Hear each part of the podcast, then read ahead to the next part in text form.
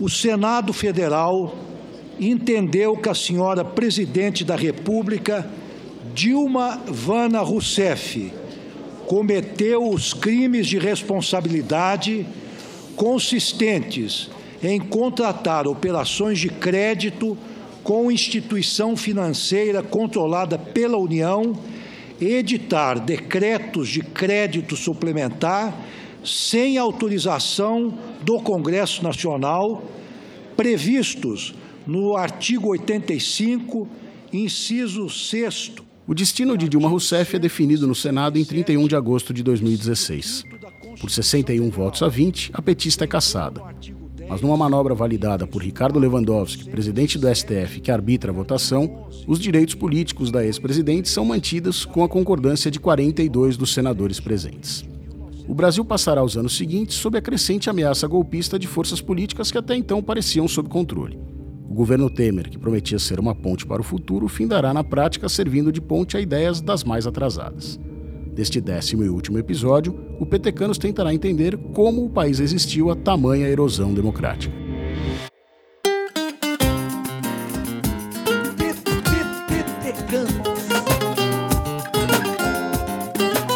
Você está ouvindo Petecanos a história de amor e ódio entre petistas e tucanos. Uma produção da F451 e do Jota. Se você ainda não ouviu os nove episódios anteriores, recomendamos que escute nesta mesma plataforma de streaming. Eu sou Melina Cardoso e divido a apresentação desse projeto com Caio Maia e Marlos Ápios. Nessa edição, contaremos também a história de como petistas e tucanos precisaram colocar diferenças de lado por um bem maior. Até já! E ao mesmo tempo, nós não vamos parar por aí. Já estão encomendados. Bem que eu pedi, um, bem que eu pedi uma pastilha. Já estão encomendados estudos para eliminar, para eliminar. Chega, é muito.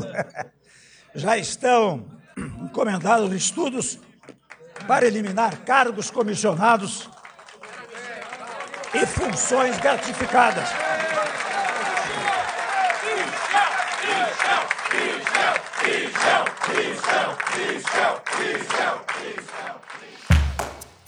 Com a posse de Temer, o PT volta à postura de barulhenta oposição. E o PSDB volta a ser governo, agora com três pastas: Cidades, para Bruno Araújo, Relações Exteriores, para José Serra e Justiça, para Alexandre de Moraes.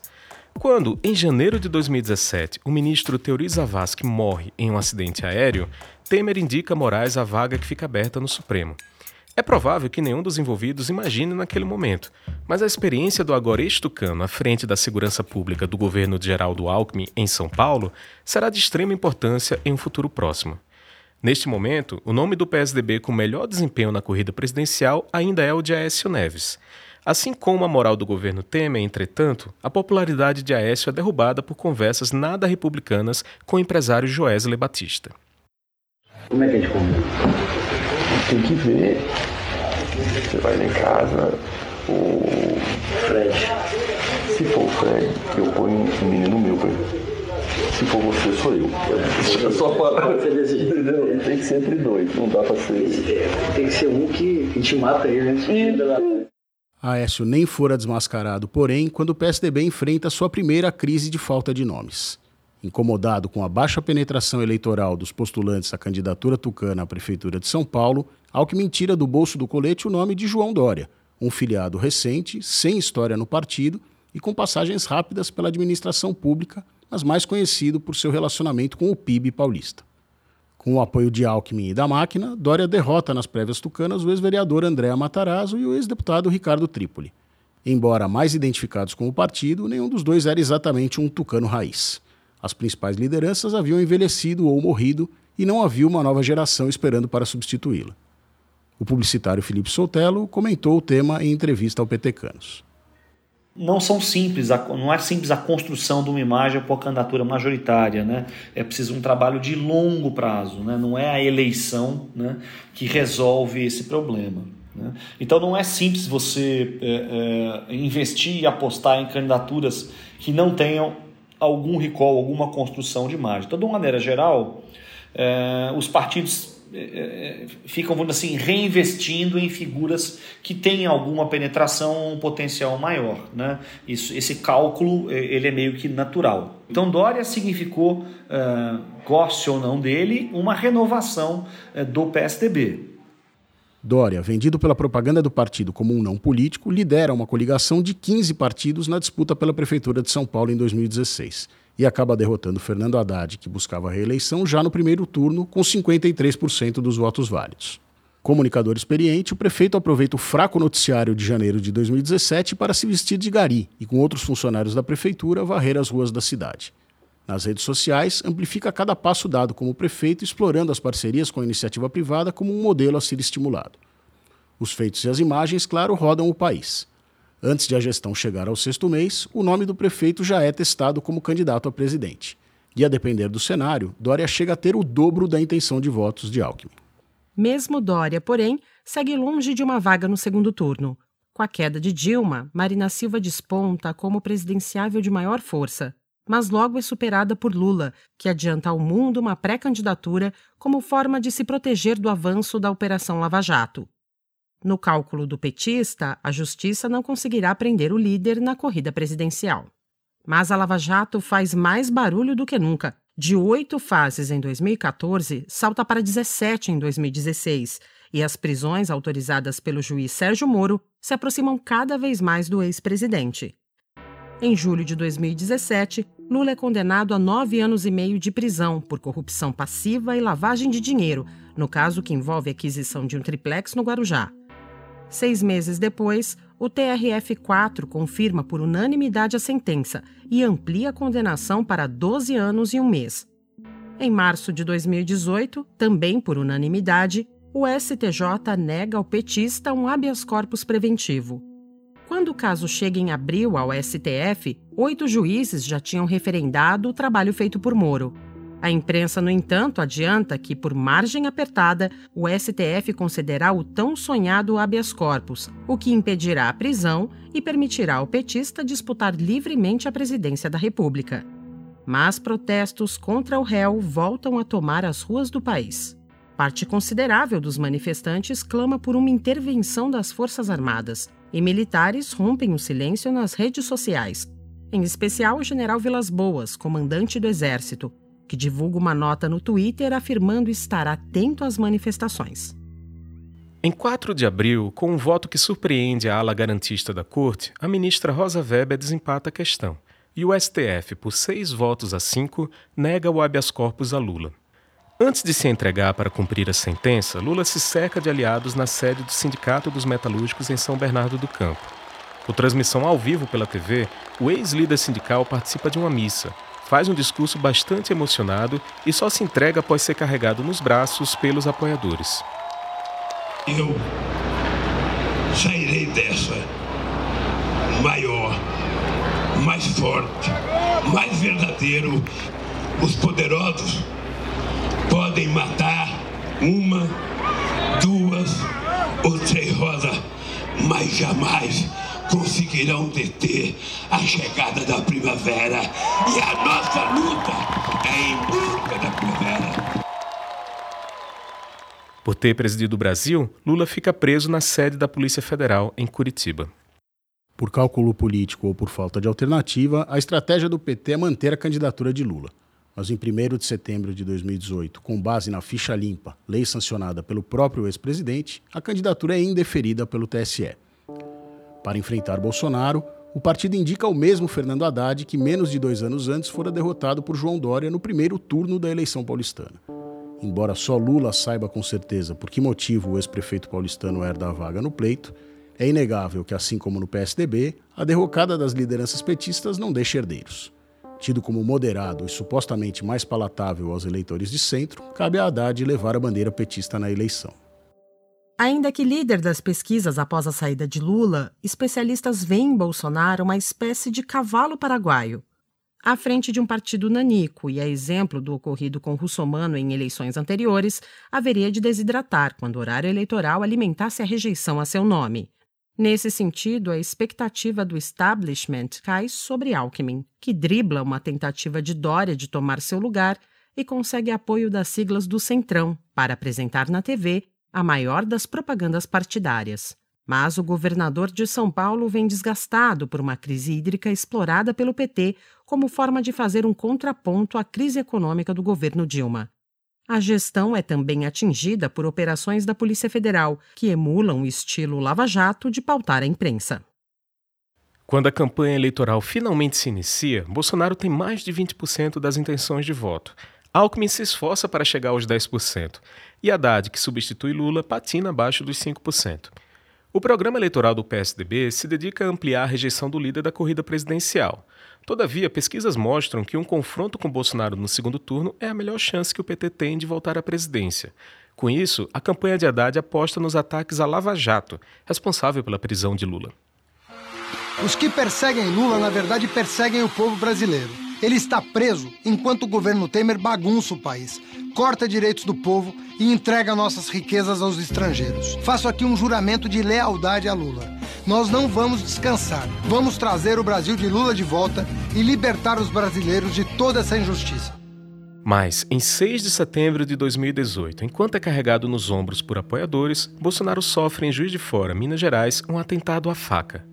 O episódio leva o candidato a passar por intervenções cirúrgicas, fornece uma justificativa válida para que evite participar de debates nos quais se desgastava e conquista para o presidenciável a atenção de toda a cobertura jornalística, o que rende muito mais tempo de TV do que uma coligação com o Centrão seria capaz de somar. Quando institutos realizam novas pesquisas, Bolsonaro passa a superar os 30% das intenções de voto. Os esforços de centro e esquerda para aumentar a rejeição a seu nome parecem ter o efeito inverso surfando na rejeição ao PT e ao que chama de sistema e explorando ferramentas de comunicação que Dilma começara a usar, mas que os partidos tradicionais não entendiam de fato, o deputado cresce, chega a 40% das intenções de voto, vence o primeiro turno com 17 pontos percentuais de vantagem e o segundo com 10 pontos. O deputado federal que impunemente defendeu o fuzilamento de FHC, que proferiu falas abjetas sobre estuprar uma colega de Câmara, que nunca escondeu a própria homofobia que defendeu a ação de grupos de extermínio, que defendeu torturadores e que prometeu liderar um sangrento golpe de Estado numa impensável passagem pela presidência da República, acabara de se tornar presidente com os votos de quase 58 milhões de brasileiros. Emílio de Souza falou ao petecanos daquela nova velha força. A direita no Brasil, ela sempre existiu. Hoje, o que aconteceu é que hoje, com o Bolsonaro, ela ganhou uma cara ganhou cidadania, ela pode se apresentar como uma força própria. Mas durante muito tempo, ela viveu debaixo das asas do PSDB. O PSDB trouxe ela para dentro, criou a base de sustentação, é, era isso, entendeu? Então o PSDB mudou muito a, a, sua, a sua formação inicial, sabe? O Brasil começa ali a escrever algumas das páginas mais infelizes de sua história. Esse triste período, no entanto, o Petecanos irá detalhar no próximo bloco. Até já.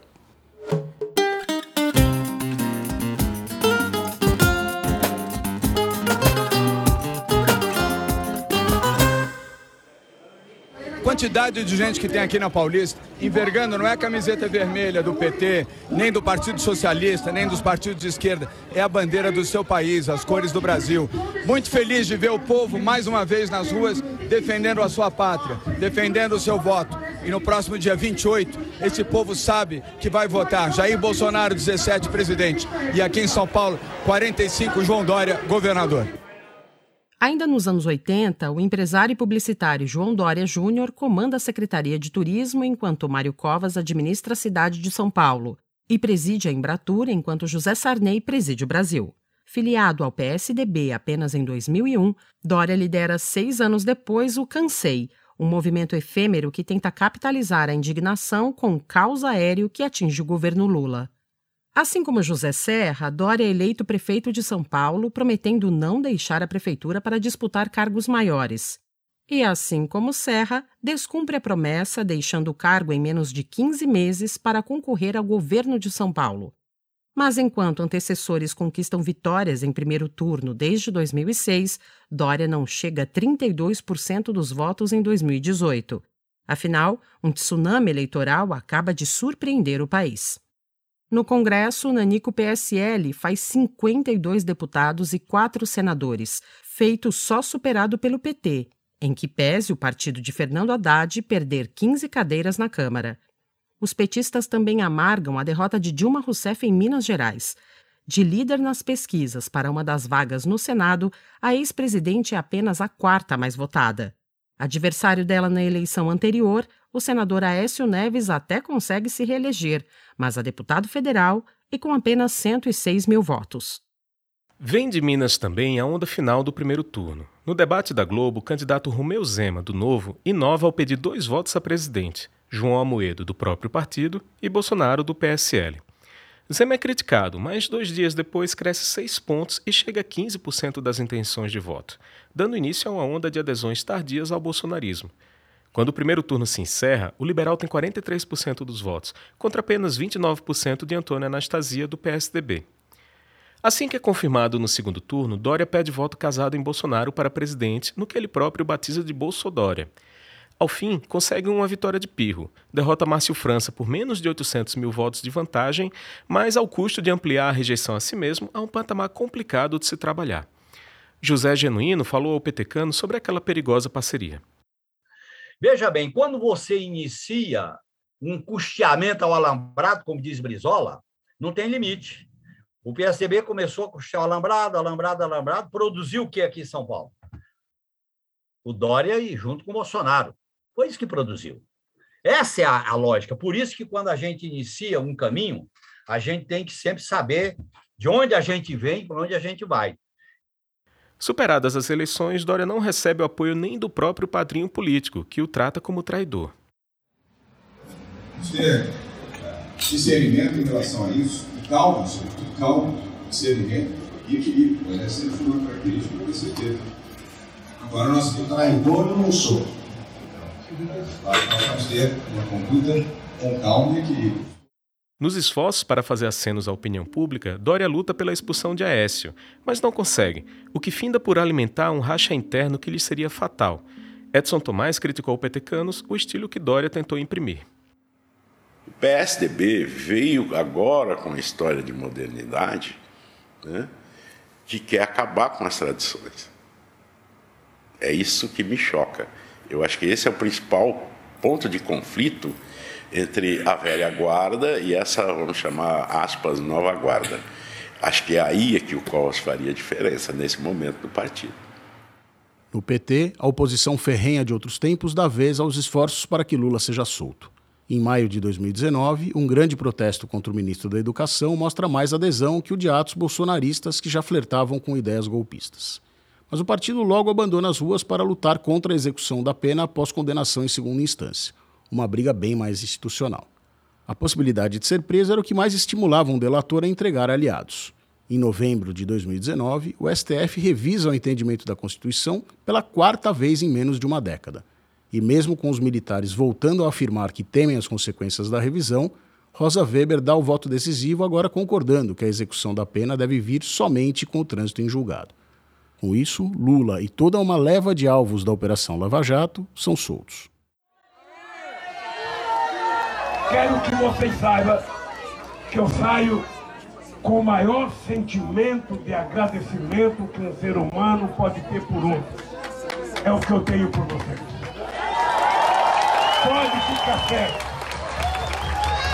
Eu não tenho mágoa dos policiais federais, eu não tenho mágoa dos carcereiros, eu não tenho mágoa de ninguém.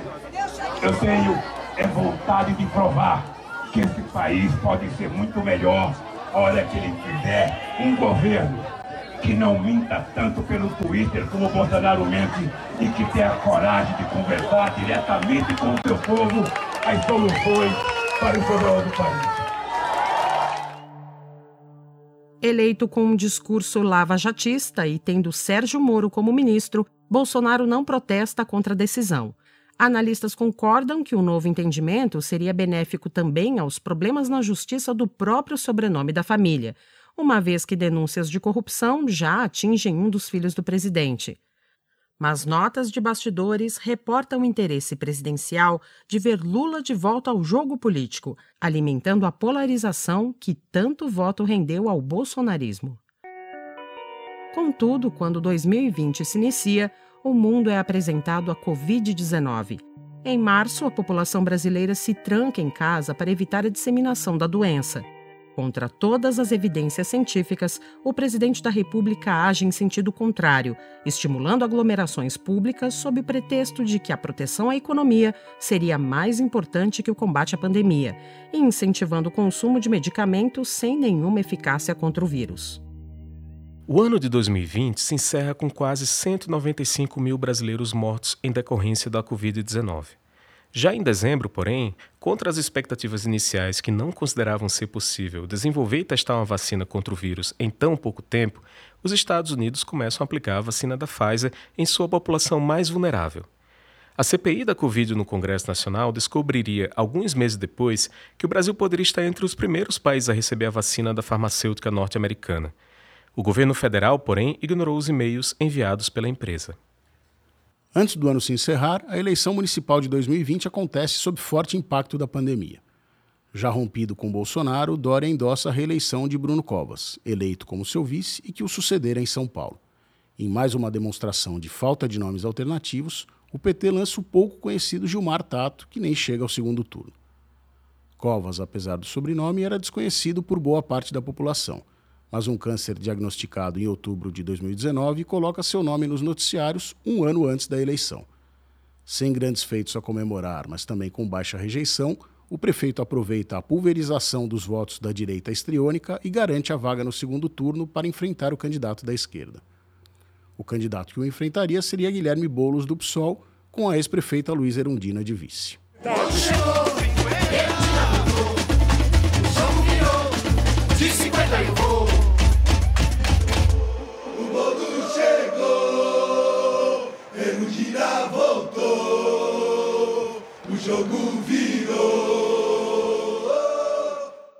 Um bom trabalho nas redes sociais permite ao psorista dobrar a própria votação na etapa final, o que não é suficiente. Com 59% dos votos, o PSDB iguala o feito do PT e pela terceira vez é escolhido para gerir a maior cidade do país. Mas ao fim, o saldo é bem negativo para ambas as siglas. Apesar de receber o maior número de votos, os tucanos perdem mais de 260 prefeituras e o PT, que já havia perdido 371 na disputa anterior, perde outros 71 prefeitos em 2020. Nos municípios, o poder se concentra no MDB, no PP e no PSD, com mais de duas mil prefeituras somadas. 2021 começa com a guerra aberta entre Dória e o presidente em torno da vacina contra a Covid. Enquanto o governo federal ignora os e-mails da Pfizer, o governador paulista costura uma parceria com a China para produzir no Instituto Butantan, ligado à USP, a Sinovac, que aqui ficaria conhecida como Coronavac. Sem que o governador de São Paulo soubesse que estava sendo gravado, o documentário A Corrida das Vacinas flagrou um momento crucial nas negociações com a China. Só que tem um cara para se expondo aqui, sou eu. Fundamentalmente sou eu. Eu estou no primeiro plano dessa história publicamente. A gente está sofrendo ataque de Bolsonaro, Bolsonaro, Bolso não sei do que, bando de malucos. É com a Coronavac e a despeito dos esforços contrários do governo federal que começa em janeiro de 2021 a vacinação contra a doença no Brasil. Nem isso, porém, parece ser capaz de reverter a alta rejeição de Dória, sempre no alvo de petistas e bolsonaristas mais radicais. No plano nacional, a CPI da Covid cai como uma bomba na popularidade de Bolsonaro ao detalhar como o presidente se esforçou pelo que é chamado pela oposição de genocídio da população brasileira. Todavia, mesmo com a vacinação avançando, os esforços do PT por atos de rua não são os mesmos do passado. E Lula chega a dar seguidas declarações contrárias a um novo processo de impeachment. Olha, eu acho, eu sinceramente acho que no andar da carruagem se for discutir o impeachment agora, até cumprir todo o ritual, você vai chegar no ano que vem. E aí é ano eleitoral. Eu, eu sinceramente, não, não, não acho. Se a gente não conseguiu colocar impeachment em votação com o Rodrigo Maia, certamente você não vai conseguir colocar impeachment agora com Lira. Os petistas não escondem o interesse maior em derrotar Bolsonaro nas urnas. Mesmo com a gestão desastrosa da pandemia e sob forte bombardeio de boa parte da mídia, porém, o presidente continua aparecendo em primeiro lugar nas pesquisas, a não ser quando o adversário é Lula. Em abril de 2021, por 8 a 3, o STF confirma a anulação de todos os processos que fizeram o ex-presidente passar 580 dias preso. Em outras palavras, Lula está mais livre do que nunca para buscar um terceiro mandato como presidente da República. Se o PT continua unido, pelo menos quando tem Lula, não parece haver mais ninguém que possa segurar o PSDB junto. Dividido em feudos sob a influência de Dória e Aécio, e sem nenhuma liderança histórica com suficiente influência para colocar os grupos sob um mesmo projeto, o partido vê seus parlamentares cooptados pelo governo e opta por realizar prévias para escolher o candidato à presidência. O ex-senador José Aníbal falou ao petecano sobre o tema. Se o Dória ganhar, o PSDB racha. Minas inteira sai. É um ou outro, mas imagina. Os deputados. Há uma situação hoje dramática na brasileira. Você tem muita moeda na monetizada. Com a derrota de 18, o PSDB ficou no pandarecos. Com a máquina na mão, o governador de São Paulo obtém 54% dos votos na disputa contra Eduardo Leite e Arthur Virgílio. Dória ganha, mas não levaria. Sem espaço no partido tomado por seu antigo apadrinhado, porém, Geraldo Alckmin deixa o ninho tucano em dezembro. A ala ligada a Écio, alguns deles de olho na possibilidade de apoiar Bolsonaro e outros simplesmente surfando na vingança do mineiro contra Dória, segue na luta para evitar que o governador paulista dispute o Palácio do Planalto. A desculpa oficial é a alta rejeição ao candidato demonstrada em todas as pesquisas. Em maio de 2022, alegando dificuldades com a cúpula da sigla, Dória finalmente desiste da corrida presidencial.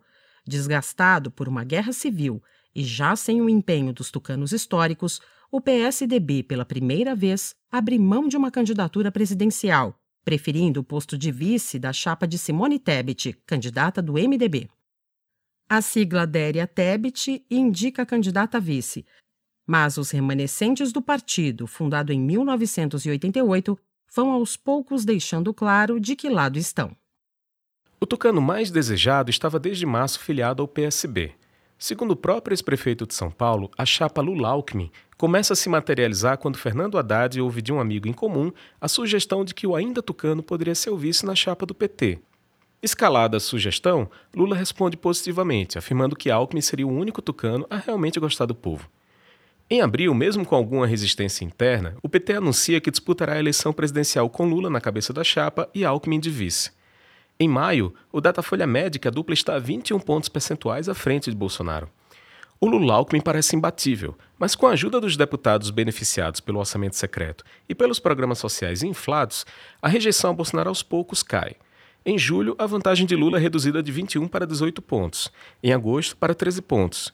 A expectativa por uma vitória em primeiro turno não se confirma e, pior, o presidente celebra mais um tsunami eleitoral, com bolsonaristas surpreendentemente levando em primeiro turno alguns dos estados mais cobiçados, além de um terço das cadeiras do Senado e a maior bancada da Câmara. Com Lula líder na corrida presidencial, o PT sobrevive. Faz a segunda maior bancada na Câmara e acabaria por eleger quatro governadores de estado. Mas o PSDB é dado como morto. Não elege governadores em primeiro turno nem senadores. Na Câmara, precisa de uma federação com cidadania para somar apenas 18 assentos, o pior resultado de sua história. Pressionado pela ala bolsonarista e por um diretório paulista dominado por Rodrigo Garcia, um filiado recente, o PSDB se declara neutro no segundo turno da eleição presidencial. Seus fundadores, porém, como José Serra e Tasso Gereissati, não hesitam em entender o momento político e histórico e fazem fila, liderados por Fernando Henrique Cardoso, para declarar apoio a Lula. Meus amigos e minhas amigas, você melhorou de vida com o real e acredita no Brasil, nas eleições, não tem dúvida, vote no 13, vote no Lula, porque ele melhora, vai melhorar mais ainda a sua vida. Lula recebe ainda o apoio de vários adversários novos e antigos, como Ciro Gomes, João Amoedo e Henrique Meirelles. Destacam-se também dois apoios femininos. Marina Silva e Simone Tebet mergulham na campanha com vigor, a ambientalista obtém de Lula ainda no primeiro turno um pedido de desculpas informal e a adesão a uma plataforma ousada de compromissos com a causa. A candidata PMDBista aproveita o bom momento do primeiro turno e acaba a eleição como grande novidade da política nacional. Aponta ainda o caminho não só para o seu partido, mas também para o PSDB, como aponta Felipe Soutelo. Né? Simone é, o, sem sombra de dúvida, é, o fato novo da eleição, né? a, a, a, grata surpresa que a eleição de 2022 apresentou para o Brasil. Né? E agora tem um futuro brilhante pela frente, precisa ver como é que o partido e ela vão organizar uh, o seu processo. Mas o fato é que ela teve um papel acima da questão eleitoral em si, um papel político muito importante nesse ano. Né? Ajudou a qualificar o debate público, que é o grande problema da polarização exagerada, porque a polarização ela limita muito a conversa e o diálogo sobre a política, sobre o Brasil, sobre os problemas reais do, do país, e fica muito na lógica da rejeição. Né? Então, Simone cumpriu um, um papel muito importante e, e, tem uma responsabilidade grande de ajudar um pouco nesse processo de, de costura, né, de conciliação, para a gente tentar distensionar um pouco o país e o Brasil conseguir avançar. Uh, e eu acho que essa deve, deve ser a aposta de MDB e PSDB, é tentar uh, uh, se juntar, né? tentar construir um, um partido de centro mais forte, mais encaixado, mais representativo no Brasil a democracia brasileira prescinde, ela não, ela não resiste né, é, é, sem um partido de centro organizado, forte. Aliás, não é só aqui, no, no, no mundo inteiro. Né? É fundamental você ter essa ponte para a conversa. Né? Então, para mim, a, a, a, grande questão é como é que nós vamos uh, construir, né? como é que PSDB e MDB vão construir a partir de Simone Tebet, de Eduardo Leite e de Raquel Lira, né? essa amálgama para a construção de uma, de uma nova lógica uh, do centro democrático no Brasil. Contra o maior uso da máquina pública da história recente do Brasil e enfrentando as ameaças veladas e explícitas contra a democracia de parte do governo e das Forças Armadas, conta com o Supremo Tribunal Federal unido, sob a liderança informal de Alexandre de Moraes, e empenhado em ver as regras do jogo respeitadas a qualquer custo. As iniciativas tomadas por Moraes são tão fundamentais quanto polêmicas, uma vez que o juiz pesa a mão de forma só comparável à tão criticada Lava Jato. Discussões à parte, cabe à caneta do ex-tucano conter as vozes mais radicais do bolsonarismo, chamar às rédeas o corpo mole feito pelas principais redes sociais e defender as urnas eletrônicas do TSE em sua eleição mais delicada. Ao fim, por margem menor que 2% dos votos válidos, os brasileiros escolhem reconduzir Lula à presidência. Meus amigos e minhas amigas, a partir de 1 de janeiro de 2023, vou governar para 215 milhões de brasileiros e brasileiras, e não apenas para aqueles que votaram em mim. Não existe dois Brasis. Somos um único país, um único povo, uma grande nação. Quanto ao PSDB, acaba por eleger três governadores. Mais do que tudo, Jair Bolsonaro, a maior ameaça à democracia brasileira desde o golpe de 64, está, pela primeira vez em 34 anos de vida pública, derrotado. Para tanto, foi necessário unir os petistas com alma de tucanos aos tucanos com alma de petistas. Ou, como certa vez definiu Antônio Garotinho, ainda que de forma pejorativa em protesto na Câmara Federal, foi necessário unir os petecanos. Toda a jornada narrada nos dez episódios do Petecanos parece alertar que a democracia tende a ganhar quando progressistas liberais e os verdadeiros conservadores dão as mãos em prol do bem comum, e tende a perder quando estas mesmas forças se digladiam em prol do oportunista da vez. E que o trabalho que há pela frente não há de ser fácil, como lembrou o genuíno ao Petecanos. No que fizeram com Lula, e ele está aí com essa força, isso mostra que ele não pode decepcionar o povo. Eu não estou falando em revolução, estou falando em transformações, porque a crise é tão profunda que não adianta botar esparadrapo e band-aid. Tem que fazer alguma cirurgia seletiva. Que o Brasil, que um dia Tancredo e Ulisses uniram, volte a se encontrar. Que justiça seja feita contra os responsáveis por tamanha erosão democrática e por tamanho descaso com a vida de quase 700 mil brasileiros mortos pela Covid-19. E que os versos da última peça de campanha veiculada por Lula e Alckmin se tornem realidade são os desejos de todos os envolvidos na produção do PT Campos.